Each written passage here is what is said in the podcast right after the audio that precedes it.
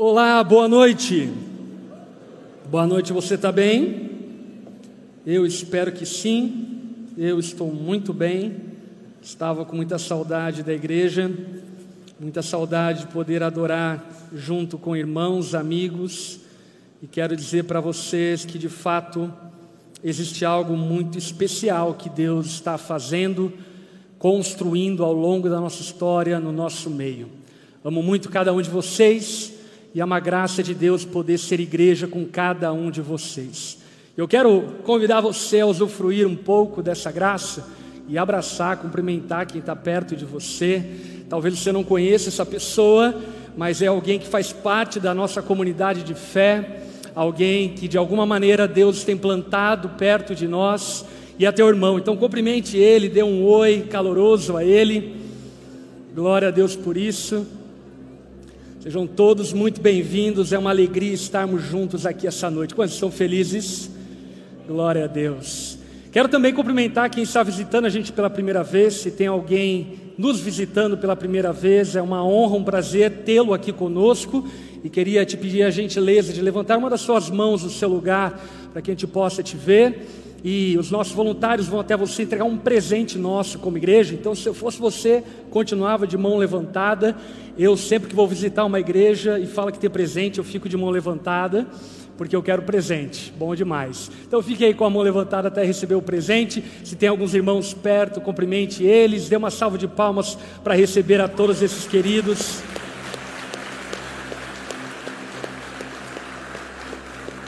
Bom demais. Também, se você está nos acompanhando pela primeira vez através da internet, seja no YouTube ou qualquer outra rede social, manifeste-se aí no chat dizendo é a minha primeira vez, para que também possamos acolhê-lo aqui no nosso meio e te receber na nossa casa.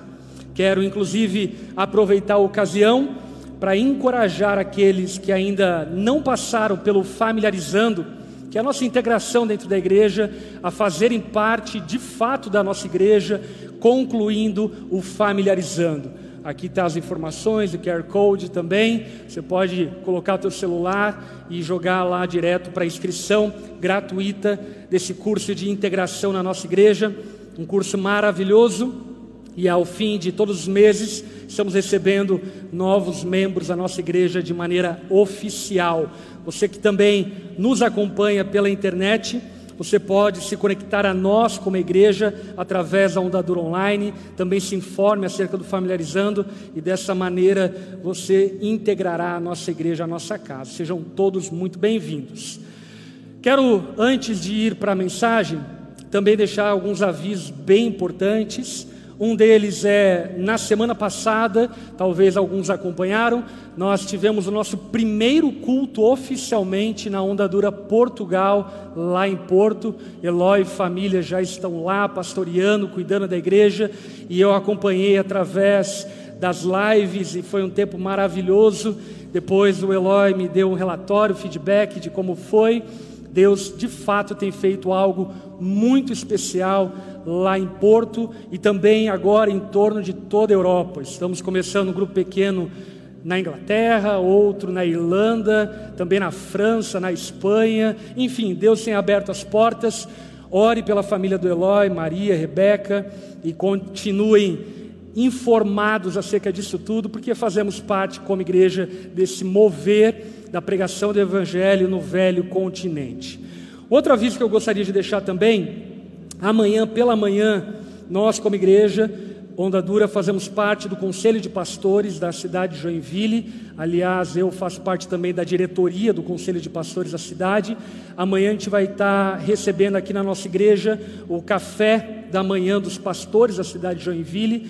Vai estar conosco o reverendo Hernandes Dias Lopes e também vão ter outras autoridades do nosso estado, governador, enfim, várias pessoas do estado de Santa Catarina presente aqui amanhã.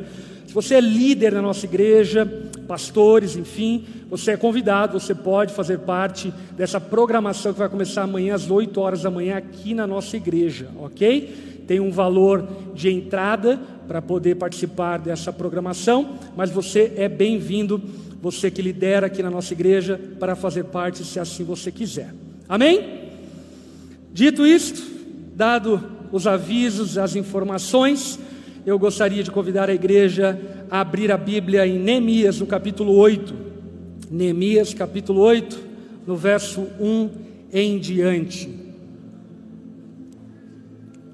Eu acompanhei os cultos pela internet nesse tempo que nós estivemos fora, e quero dizer algo a vocês, que acredito que vocês também concordam comigo, mas Deus tem servido a nossa igreja com pregadores e pastores excepcionais. Como eu fui ministrado através da vida do Geiseriel, através da vida do pastor Alex, enfim, tantas pessoas que ministraram, o Dani. Deus tem abençoado demais a nossa igreja e eu também queria aqui manifestar minha honra aos pastores da nossa igreja que têm crescido tanto e têm sido tão zelosos na pregação da palavra, no cuidado das ovelhas, no estabelecimento da igreja.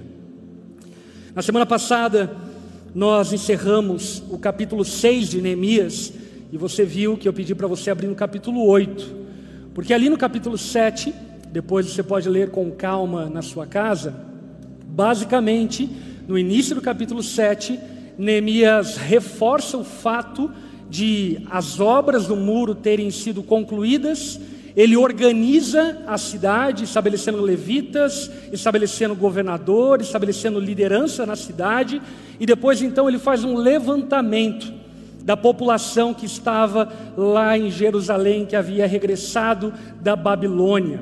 E então abre-se o capítulo 8, que inclusive, uma informação que talvez não seja tão importante, mas é legal você saber, esse capítulo 8 provavelmente faz parte da porção de Esdras, uma vez que Esdras e Neemias era um livro único e o capítulo 8 então cita Esdras como pregador, que você vai ver agora há pouco.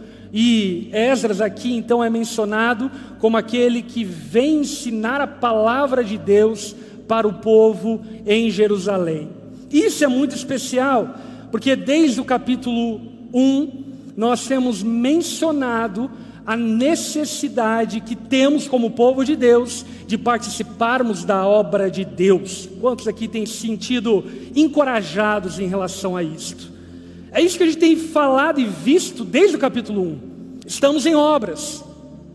Aliás, aquele que começou a boa obra há de completá-la. A obra de Cristo, a obra de Deus, não findou, não cessou, ele continua edificando a sua igreja, através do seu espírito, através de pastores, através do seu povo, ele continua edificando a sua igreja até que ela seja um dia glorificada junto ao Senhor. E pensando nisso tudo, por vezes, nós podemos nos esquecer que o reino de Deus e a edificação do reino de Deus não se trata somente, somente de paredes, tijolos, envio de missionários, estabelecimento de pastores, líderes, de convidar amigos, evangelizar alguns, encher prédios, encher igrejas. Não se trata apenas disso, mas também se trata da edificação do povo de Deus por meio da palavra. Por esse motivo, nessa noite eu quero partilhar uma palavra com os irmãos que Deus colocou no meu coração, a partir do texto de Neemias, em que eu intitulei de A Verdadeira Reforma que Precisamos. A verdadeira reforma que precisamos. Qual é a reforma que de fato necessitamos? Qual é o fim desse prédio? Qual é o fim de tudo aquilo que fazemos como igreja? Qual é o fim de toda a organização? Qual é o fim de tudo aquilo que a gente faz? Qual é o verdadeiro objetivo como igreja, como povo de Deus, como filho de Deus, o que Deus de fato espera de mim de você. O texto de Neemias, no capítulo 8, vai nos falar um pouco acerca disso, e eu quero convidar você a abrir então o capítulo 8, no verso 1 em diante, e ler o texto junto comigo. Acompanhe a leitura. Em outubro, quando os israelitas já haviam se estabelecido em suas cidades, todo o povo se reuniu com um só propósito na praça, em frente da porta das águas. Pediram ao escriba Esdras que trouxesse o livro da lei de Moisés, que o Senhor tinha dado a todo Israel. Assim, no dia 8 de outubro, o sacerdote Esdras trouxe o livro da lei perante a comunidade constituída de homens e mulheres, e de todas as crianças com idade suficiente para entender. Perceba que a comunidade do povo de Deus é formada por homens, por mulheres e por crianças com entendimento, que conseguem compreender a palavra de Deus. Então, no verso 3, a palavra continua nos dizendo: Ficou de frente para a praça, junto à porta das águas, desde o amanhecer até o meio-dia, e leu em voz alta para todos que podiam entender. Todo o povo ouviu com atenção a leitura do livro da lei. O escriba Esdras estava em pé sobre uma plataforma de madeira feita para a ocasião, um palco. À sua direita estavam Matitias, Semá, Anaías, Urias, Ilquias e Mesaés. À sua esquerda, Pedais, Misael, Malquias, Azum, Asbadana, Zacarias e Mesulão. Esdras estava sobre a plataforma à vista de todo o povo. Aliás, isso aqui é muito curioso nós compreendermos, só um adendo. Quando nós nos reunimos como comunidade, existe um palco, e esse palco não é um altar, porque o altar somos nós, nós somos a oferta dedicada ao Senhor. Nos dias de Esdras já foi estabelecido um palco com qual objetivo? Com aquela pessoa que está lá longe pudesse ver o pregador que estava falando e pregando e anunciando. Portanto, não mistifique esse lugar. Eu digo isso porque muitos irmãos vêm de certas tradições que trazem um misticismo em torno do púlpito e do palco, como se ele fosse um lugar sagrado. Não é menos sagrado do que o lugar que você está sentado. Amém? Todos nós aqui estamos no altar do Senhor, adorando e louvando a Ele. E por uma questão de logística, então, foi montada uma plataforma como essa, para que Esdras pudesse ser visto e dessa forma todo o povo pudesse ouvir a palavra pregada. Verso 6: Esdras louvou ao Senhor, o grande Deus, e todo o povo disse: Amém e Amém.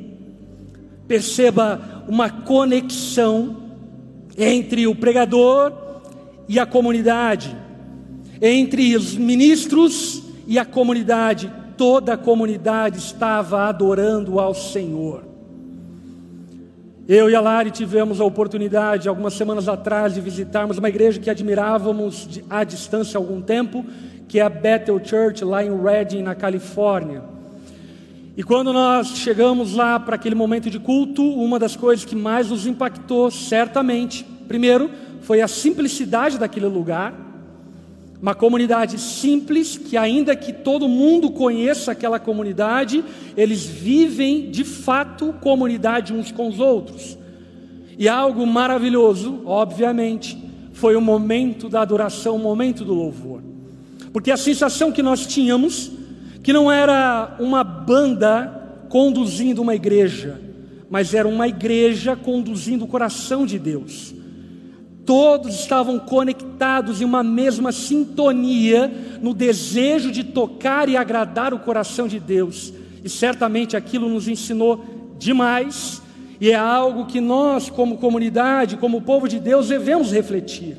Até que ponto eu não estou tornando a ocasião do culto público uma ocasião de entretenimento, onde eu ouço as pessoas cantarem, onde eu vejo o show acontecendo, mas não participo, não imerjo nessa realidade. O culto público, essa ocasião que nós estamos juntos, é a ocasião onde o povo de Deus se reúne na condução de ministros para que todos nós adoremos ao Senhor. Deixa eu lhe falar algo. Se você veio a esse lugar essa noite e viu os músicos cantando, e não se envolveu naquele ambiente, não se envolveu nesse momento, você não adorou a Deus, embora você estivesse em um lugar de adoração.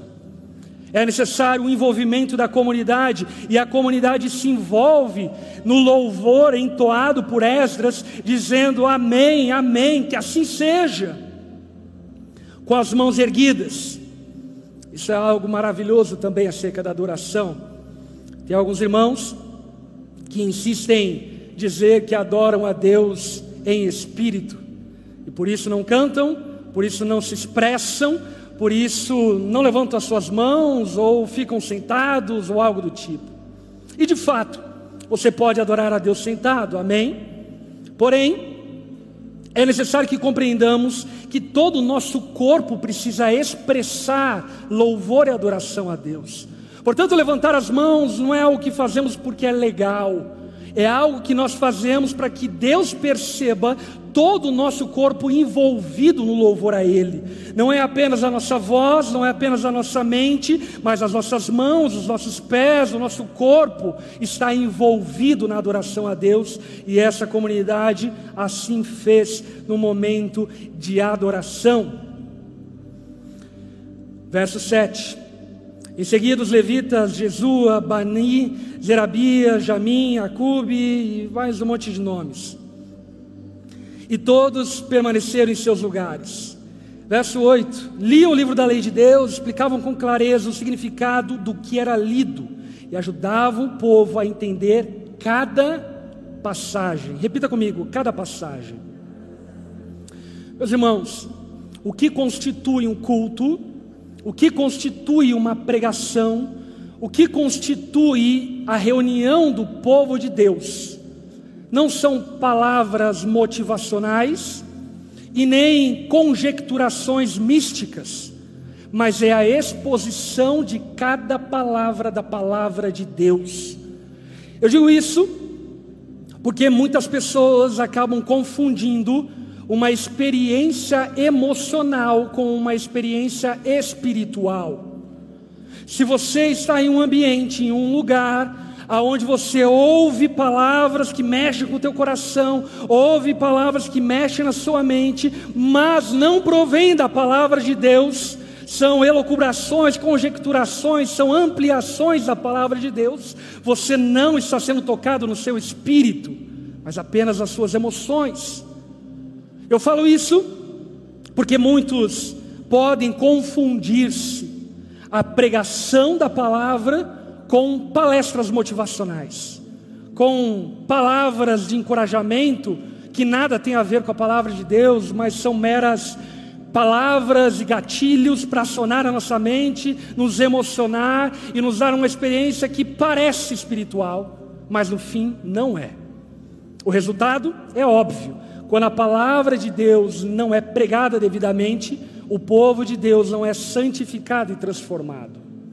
No verso 9, a palavra continua dizendo: Então o governador Neemias, o sacerdote, o escriba Esdras, os levitas, que instruíam o povo, disseram: Não se lamentem, nem chorem num dia como este. Hoje é um dia consagrado ao Senhor seu Deus. Pois todo o povo chorava enquanto ouvia as palavras da lei.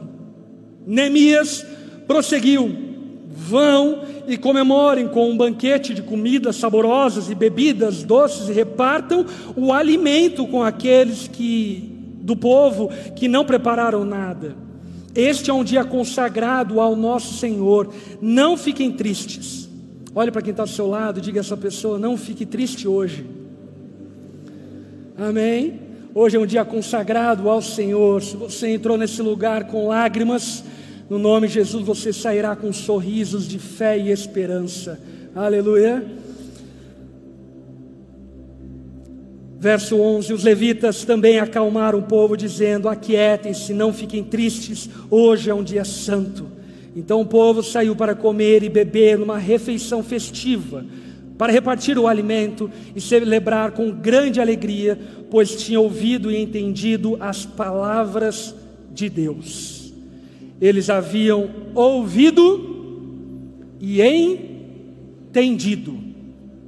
a palavra de Deus. Não é suficiente ouvir, é necessário entender. Por isso, inclusive, bons pregadores não são aqueles que falam, mas são aqueles que fazem as pessoas entenderem a palavra de Deus.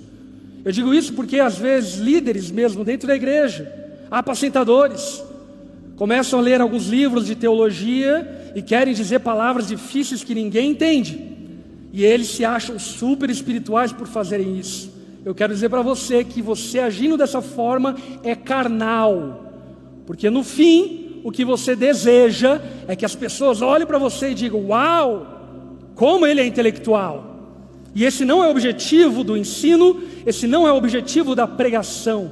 O objetivo do ensino e da pregação é que as pessoas entendam a palavra de Deus. Amém? E assim será feito essa noite. Baixe tua cabeça, feche seus olhos, vamos orar ao Senhor. Espírito Santo de Deus, como nós cantamos, venha sobre nós venha sobre nós com poder e glória.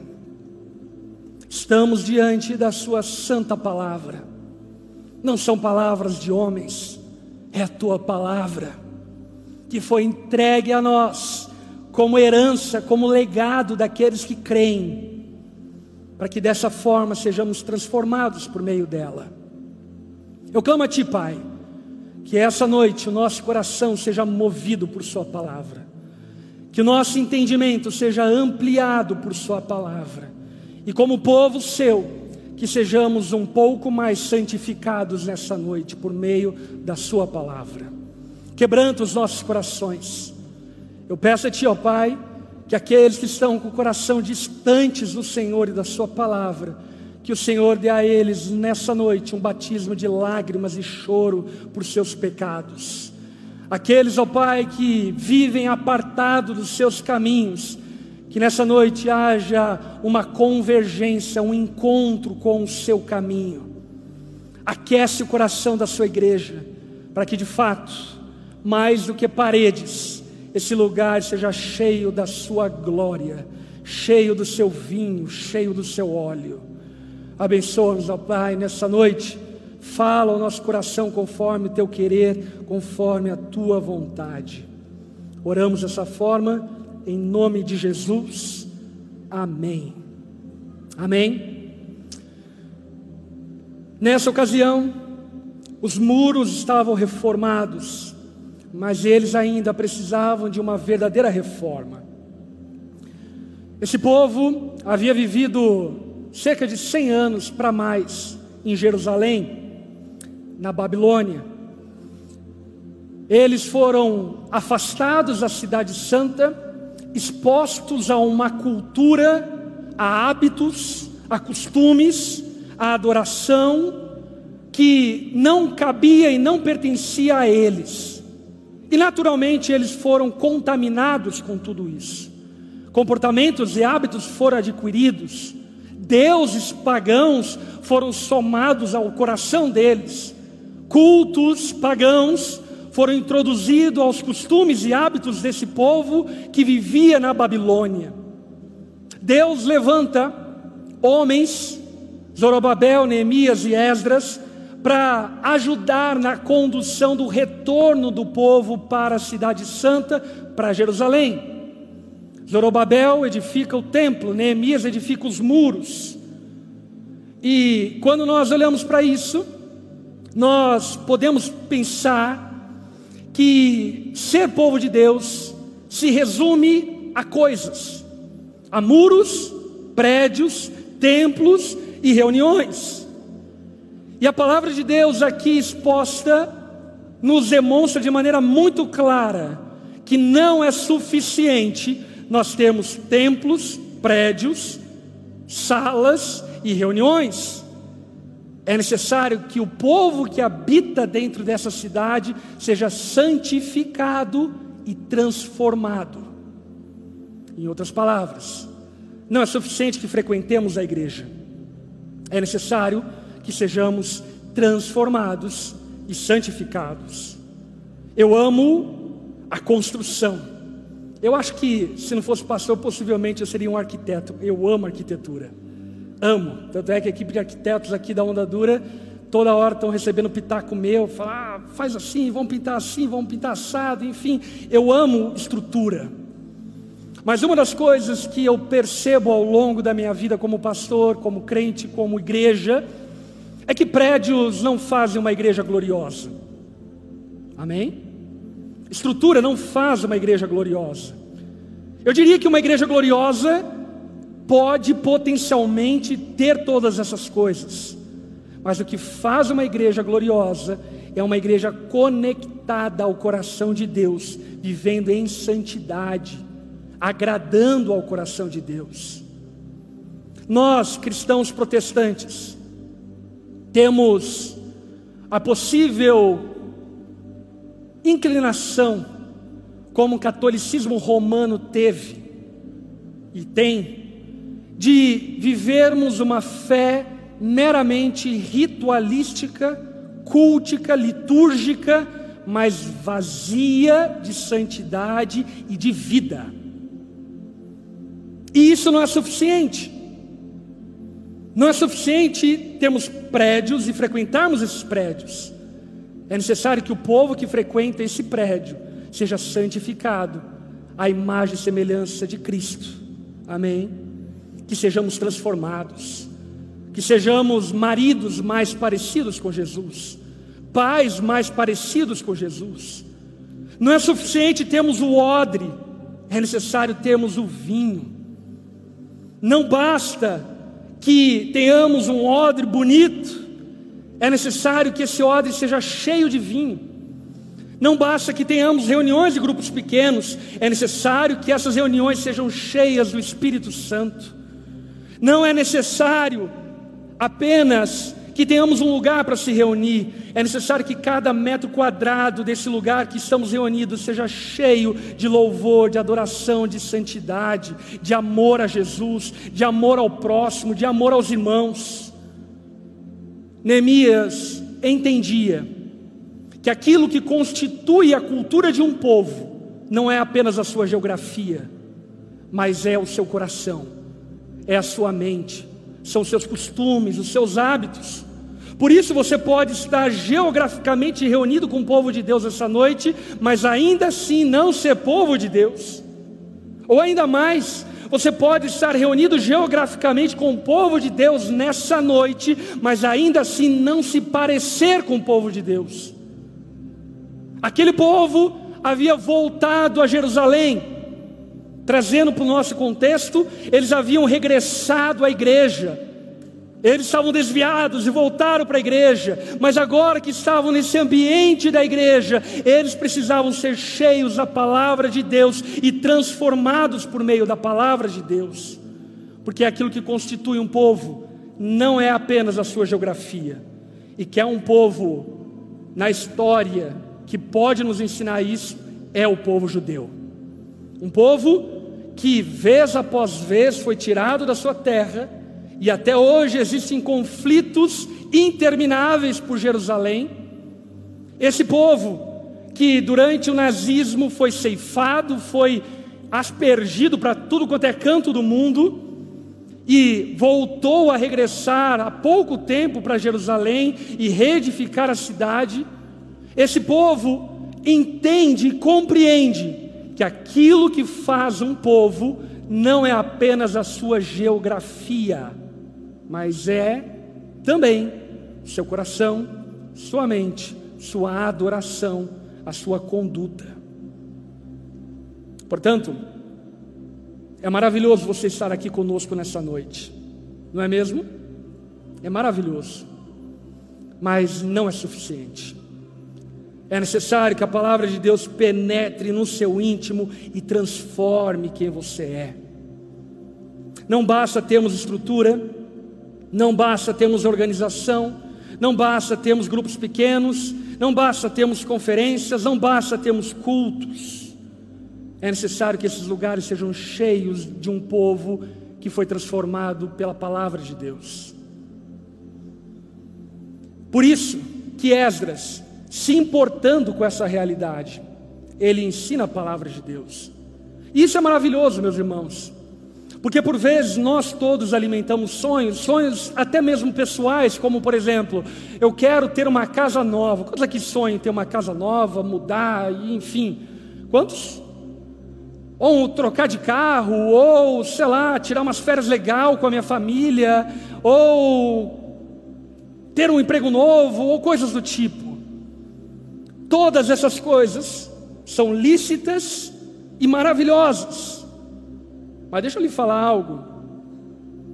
Se você vive em adultério, férias com a sua família vai ser um inferno. É necessário que a sua família seja transformada.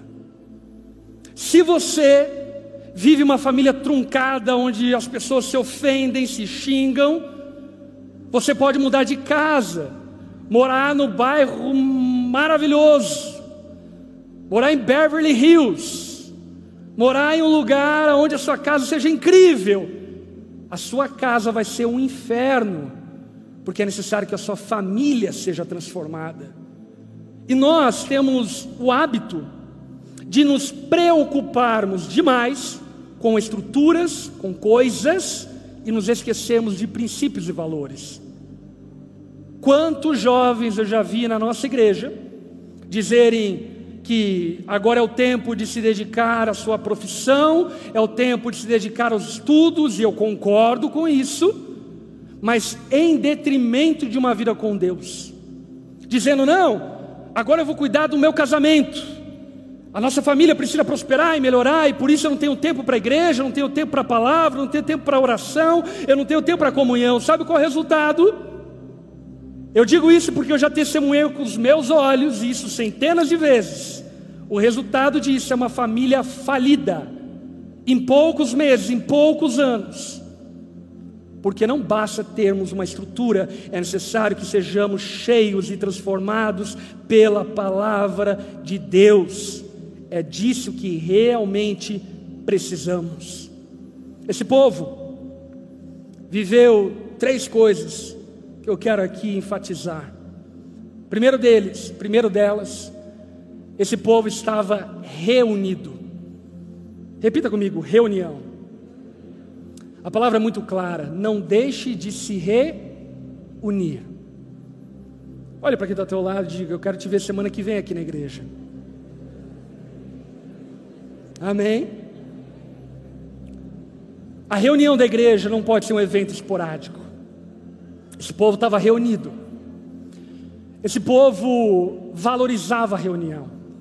O povo de Deus entende e compreende o valor da reunião.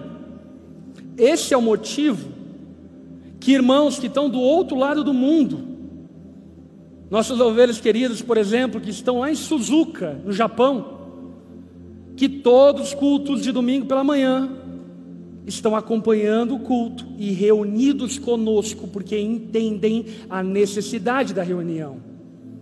Para eles, o culto vai terminar meia-noite, no domingo pela manhã, mas ainda assim estão conectados.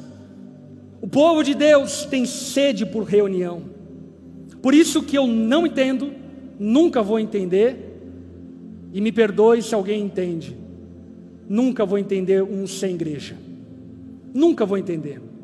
Nunca vou entender porque isso é contraditório a todo o Novo Testamento. É impossível ler Atos e pensar que você pode viver ano após ano após ano sem interesse na reunião da igreja. É óbvio que acontecem problemas, dificuldades, mudanças, enfim, gaps de tempo onde a gente deixa de se reunir mas o povo de Deus é impressionante, ele não consegue deixar da comunhão da igreja. Eu digo por isso por mim e pela minha esposa. A gente estava de férias, passeando em lugares maravilhosos, e adivinha onde nós estávamos todo final de semana? Em uma igreja. Porque o povo de Deus ama e necessita da reunião. Aquele povo estava reunido mas não era uma reunião qualquer, era uma reunião que estava fundamentada em um mesmo propósito. Eu entendo aqueles que vêm para a igreja atrás de marido e esposa. De fato, é um bom lugar para achar maridos e esposas. Aleluia. Eu achei a minha na igreja, então não te critico por isso. Agora, chega um momento que teu coração precisa se converter de fato a Cristo e entender que essa reunião não é uma reunião de interesses pessoais e também não é apenas um evento social aonde eu posso fazer uns networks e conseguir um emprego e talvez aquecer meu negócio ou algo do tipo. Não, essa reunião é reunião do povo de Deus. Existe um propósito de estarmos juntos. Existe um propósito de sermos igreja que está para muito além dos nossos interesses pessoais e individuais. Como falei novamente e volto a frisar, a reunião do povo de Deus sempre sempre é marcada pela palavra de Deus. Palavra de Deus. Nós precisamos ter sede e exigirmos que no ambiente de igreja a palavra de Deus seja anunciada e pregada. O púlpito não é o lugar de exposição de opiniões, de preferências. Um grupo pequeno não é o lugar de exposição de palpites, pitacos. Quando estamos reunidos como igreja, estamos reunidos em torno da palavra de Deus. A palavra de Deus é aquilo que guia a nossa reunião. Ela guia a nossa reunião porque somente a palavra de Deus pode nos transformar. Amém? Pitacos não transformam. A palavra de Deus transforma. Eu digo isso porque eu me recordo, por exemplo, de uma ocasião, até minha esposa esses dias postou falando sobre isso, onde eu e a Lara estávamos mergulhados na crise conjugal do começo do nosso casamento. Em uma das ocasiões de surto dela, ela foi para o quarto, começou a juntar as roupas e aquele teatro meio Maria do Bairro. Quem riu se identifica. e dizendo: Eu vou embora para nunca mais voltar. Eu lembro que naturalmente eu fiquei aflito com aquilo tudo e eu fui para o quarto, peguei a Bíblia, abri em 1 Coríntios capítulo 13. Então eu fui lendo do quarto até a sala, 1 Coríntios capítulo 13. O amor é paciente. O amor não arde em ciúmes, não se vangloria. O amor tudo espera, tudo suporta. O amor não tem fim. E eu lembro que, ainda que ela manteve uma posição de sou braba, ela regrediu e falou: Vamos ficar, vamos lutar um pouco mais pelo nosso casamento. Meus irmãos, a palavra de Deus é poderosa. A forma como Paulo descreve o Evangelho, eu amo. Inclusive, no meu livro Viu Extraordinário, falo muito sobre isso. A palavra de Deus é poder. O Evangelho de Deus é poder para transformar todo aquele que crê.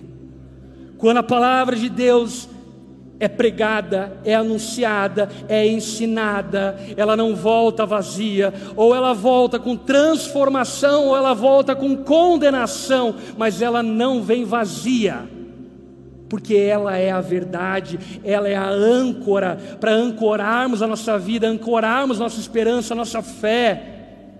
Profetas que falam aquilo que você quer ouvir, não pode ser âncora para a sua vida. Pessoas que dizem aquilo que você gostaria não podem ser âncora para a sua vida. É necessário que você ancore a sua vida na firme fundamento da palavra de Deus. A reunião do povo de Deus é marcada pela pregação da palavra. Ela é poderosa. Eu quero que vocês vejam um pequeno vídeo extraído do filme Livro de Eli. Vamos aqui assistir o filme Livro de Eli. Quem não assistiu, uma boa dica.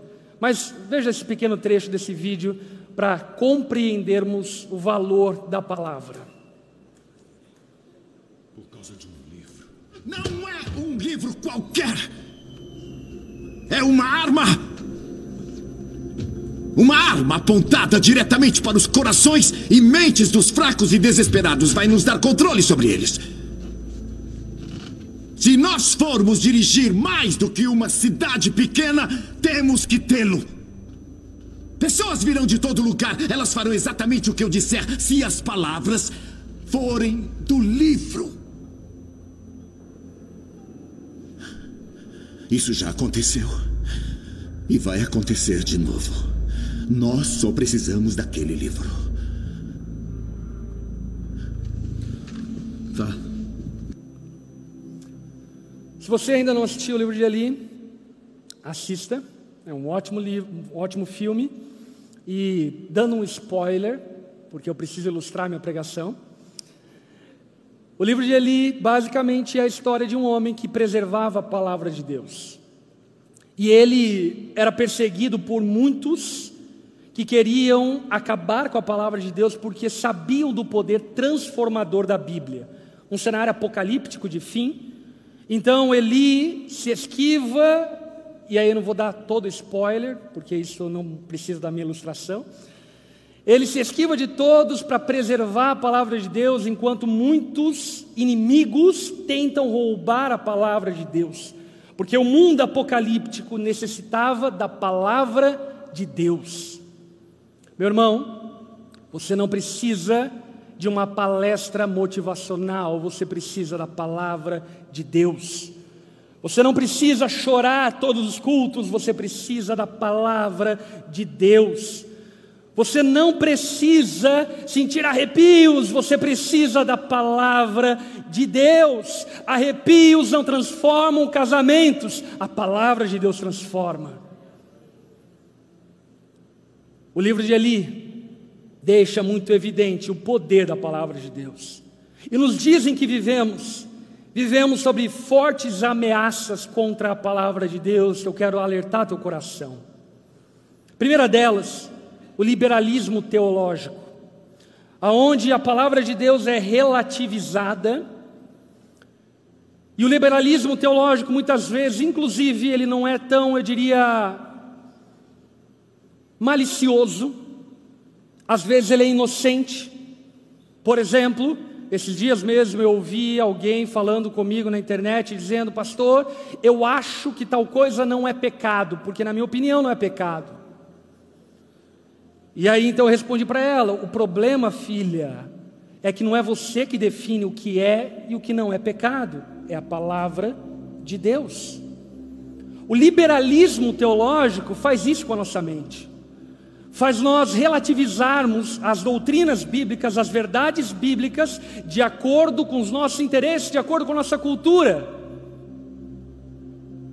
Nós podemos amar, devemos respeitar, religiões, pessoas que vivem de forma diferente da nossa. Entretanto, devemos preservar a palavra de Deus no nosso coração. Tome cuidado com o liberalismo teológico. E é óbvio que isso é um assunto muito mais expandido dentro da academia teológica, mas não vale a pena aqui nos determos nisso. Porque eu acho que existe um segundo grande inimigo da palavra de Deus que tem sido mais comum nos nossos dias do que o liberalismo teológico que tem sido conhecido como pregação coach. Nada contra coaches, de verdade, a não ser o fato de que muitos deles arrancam dinheiro dos outros, fazendo e dando promessas vazias, tirando esse fato, nada contra de fato pessoas que trabalham performance, de empresários, líderes e assim por diante. Tudo certo, tudo ok. Entretanto, a palavra de Deus, ela não é um livro de treinamento, ela não é um livro de autoajuda, ela não é um livro de performance pessoal. A palavra de Deus é a exposição do Deus Santo e Eterno que vive desde a eternidade até a eternidade. A palavra de Deus fala sobre Deus e não fala sobre nós. Eu digo isso porque muitos até combatem ou tentam combater a teologia coach, mas não percebem que A pregação coach, ela está muito mais infiltrada na vida da igreja e do povo de Deus que você possa imaginar. Sabe, meu irmão, nós devemos sair de uma reunião como essa, amando mais a Jesus, amando mais a santidade e decididos a vivermos uma semana que glorifique a Deus, porque essa reunião, essa palavra não é sobre nós é sobre o Senhor. Portanto, tome cuidado ao consumir coisas em nome de Deus que no fim não trazem a transformação que a palavra de Deus transforma. Um terceiro grande inimigo, a ortodoxia morta, o formalismo, o tradicionalismo vazio de santidade, de virtude, de piedade. Eu já vi muitos ambientes como esse, aonde as pessoas pareciam santarronas, super santas, super de Deus, super espirituais, super intelectuais. E eu sou filho de pastor, então cresci vendo, por exemplo, o meu pai disciplinando, afastando presbíteros da igreja que estavam tendo casos homossexuais e ainda assim condenavam os outros por causa da roupa, por causa da vestimenta, por causa da foto, ou seja lá o que for. Ortodoxia morta, conhecimento vazio, teologia vazia de vida, de piedade, é um grande inimigo da igreja de Cristo, um grande inimigo seu.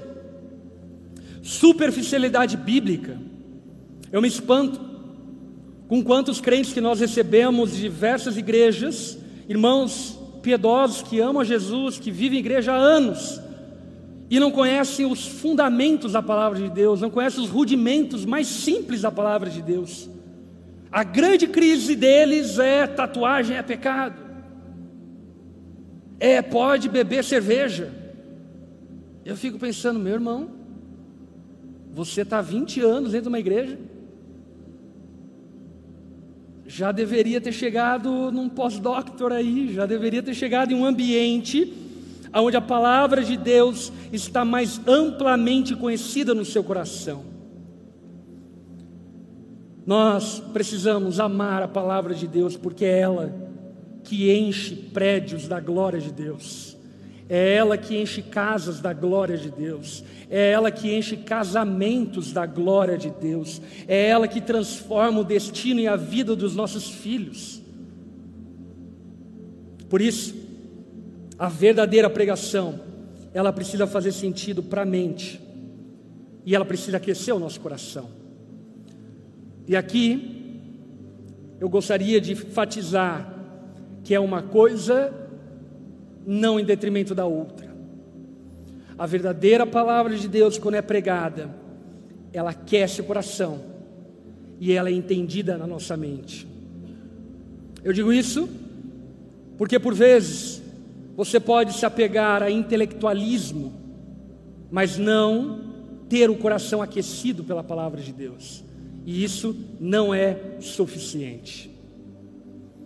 Agora nós todos, semana após semana, estamos reunidos aqui diante da palavra de Deus, e o povo de Deus nos ensina um pouco sobre como deve ser a nossa atitude diante da palavra de Deus.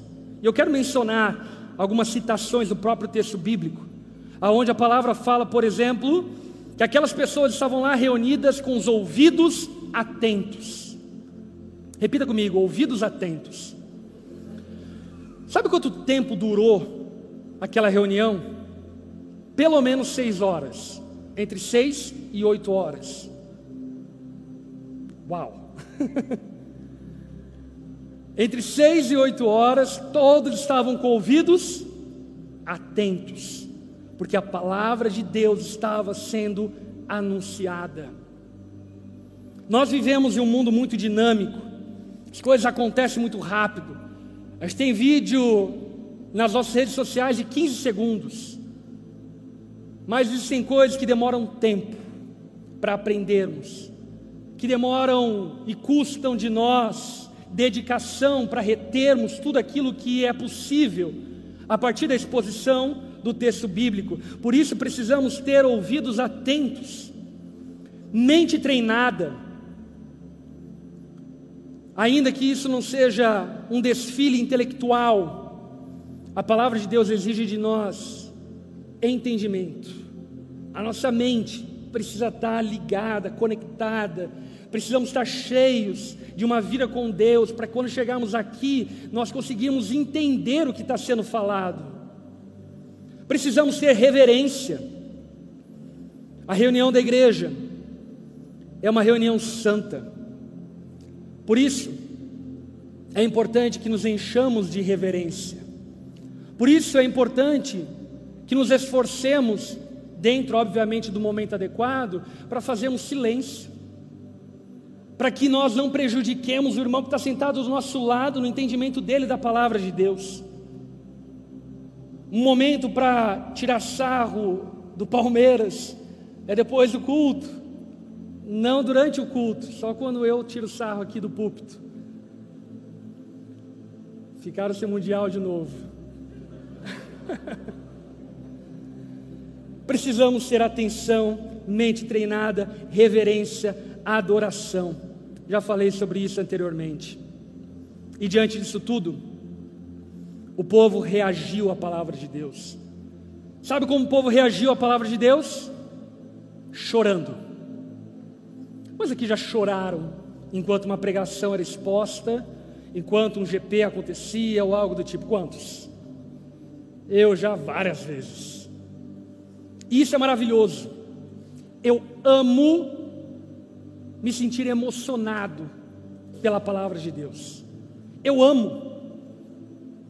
Amo quando a palavra de Deus toca meu coração de tal forma que as lágrimas correm. E eu olho para mim e falo: Maldito homem que eu sou, eu preciso ser melhor, eu preciso agradar a Deus, eu estou vivendo em pecado, preciso de arrependimento. Eu amo quando a palavra de Deus toca as minhas emoções. Agora, algo que nós aprendemos com Neemias, que eu acho maravilhoso, é que logo depois do povo se sentir emocionado, chorar, ele não permitiu que aquele choro ficasse vazio. Ele exigiu do povo duas coisas. Primeiro, enxuga as lágrimas e começa a sorrir.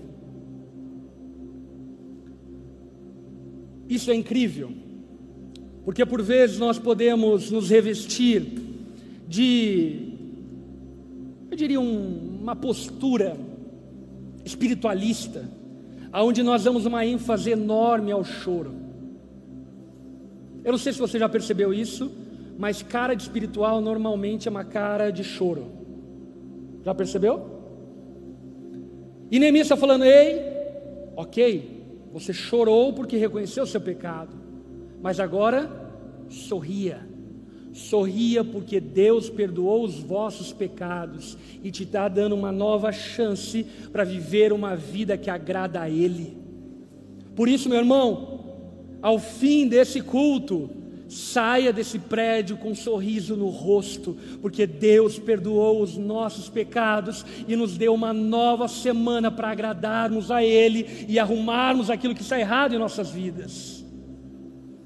Segundo, Neemias repreende o choro, dizendo: sorriam, e então ele fala: façam festa e repartam com aqueles que não estão preparados a comida de vocês. Neemias exige que diante da palavra de Deus haja uma mudança de atitude, boas obras, obediência. A pergunta que eu lhe faço é: ao fim dessa pregação, como que vai ser a tua semana? Como que vai ser semana que vem? Você vai estar reunido com a igreja? Como vai ser mês que vem? Você vai estar vivendo o propósito de Deus? Como diria Tiago, não sejamos apenas ouvintes da palavra, mas praticantes. Porque muito mais do que prédios, muito mais do que famílias, muito mais do que casamentos, férias, casa, muito mais do que carro, muito mais do que bens materiais, nós precisamos ser transformados por meio da palavra de Deus. Umas férias em um spa, em uma família que não foi transformada pela palavra de Deus é um inferno uma cobertura mais elegante da cidade, com filhos rebeldes, esposa adúltera, marido entregue ao álcool, é um inferno. Uma igreja bonita, confortável, com banco estofado, com som de alta qualidade, mas vazia de um povo que ama a Jesus e ama a santidade, é um inferno. Nós precisamos muito mais do que odre, precisamos do vinho para encher esse odre. Que no nome de Jesus, ao longo desse ano, a nossa igreja seja cheia da glória de Deus, todos os cultos, que as nossas casas sejam cheias da glória de Deus todos os dias, que os nossos casamentos sejam cheios da glória de Deus a cada segundo, que os nossos filhos aprendam acerca da palavra de Deus em todo o tempo. Porque nós precisamos de uma verdadeira reforma. E a verdadeira reforma que precisamos é de santidade. Precisamos abandonar nosso pecado amarmos a Jesus, amarmos aquilo que é reto, aquilo que é íntegro, lançarmos fora a nossa inveja, ciúmes, a nossa idolatria, a nossa rebeldia, o nosso orgulho, jogarmos fora a nossa vaidade, jogarmos fora as fofocas, jogarmos fora a maledicência, jogarmos fora tudo aquilo que não tem nada a ver com Deus e nos apegarmos à palavra de Deus para que ela nos transforme. É essa reforma que precisamos, é essa reforma que essa igreja precisa. Como falei para vocês, nós temos grandes sonhos para esse prédio, temos grandes sonhos para a nossa estrutura, temos grandes sonhos para as crianças, para a educação na nossa igreja, para a música, temos muitos sonhos e tudo isso, creio eu, que Deus vai nos dar a graça de possuir e ter, mas que Deus nos livre de estarmos sentados em uma cadeira almofadada, em um prédio adequado, em uma organização incrível em um louvor onde os músicos são excelentes, mas vazios de santidade, de adoração, de louvor, de amor a Jesus. Amém. Baixe tua cabeça, feche seus olhos.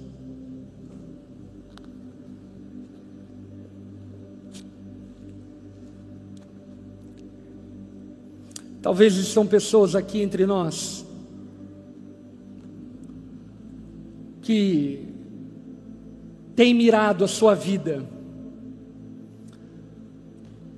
para ter uma casa melhor, para casar, para namorar, e como falei, tudo isso é maravilhoso. Mas você ainda não consertou aquilo que verdadeiramente importa que é a sua vida com Deus. Se você não tem vivido uma vida com Deus, não tem caminhado com Jesus, não tem amado a palavra, não tem vivido como igreja, ao fim dessa mensagem, eu quero dizer a você: enxugue as suas lágrimas, coloque o um sorriso no rosto, e mude a sua vida nessa semana. Se nessa noite você percebe que precisa inclinar teu coração a Deus, consertar a tua vida espiritual, que talvez já houve um dia ou talvez nunca houve. Se você é essa pessoa no seu lugar, eu gostaria de convidar você a fazer uma oração junto comigo, se rendendo a Jesus. Se você é essa pessoa, repita comigo essa oração dizendo a Jesus. Diga assim a Ele: Senhor Jesus, eu reconheço que tenho estado longe de Ti, que meu coração está vazio do Senhor, que os meus ouvidos estão vazios da Sua palavra. Nessa noite, eu me curvo a Ti, me rendo a Ti, e desejo ser transformado pelo Senhor. Se for da Sua vontade, salva a minha vida e me transforma por completo. Eu reconheço que só Tu pode fazer isso, Jesus. E por isso, eu dedico a minha vida completamente ao Senhor. Eu faço essa oração em nome de Jesus. Amém.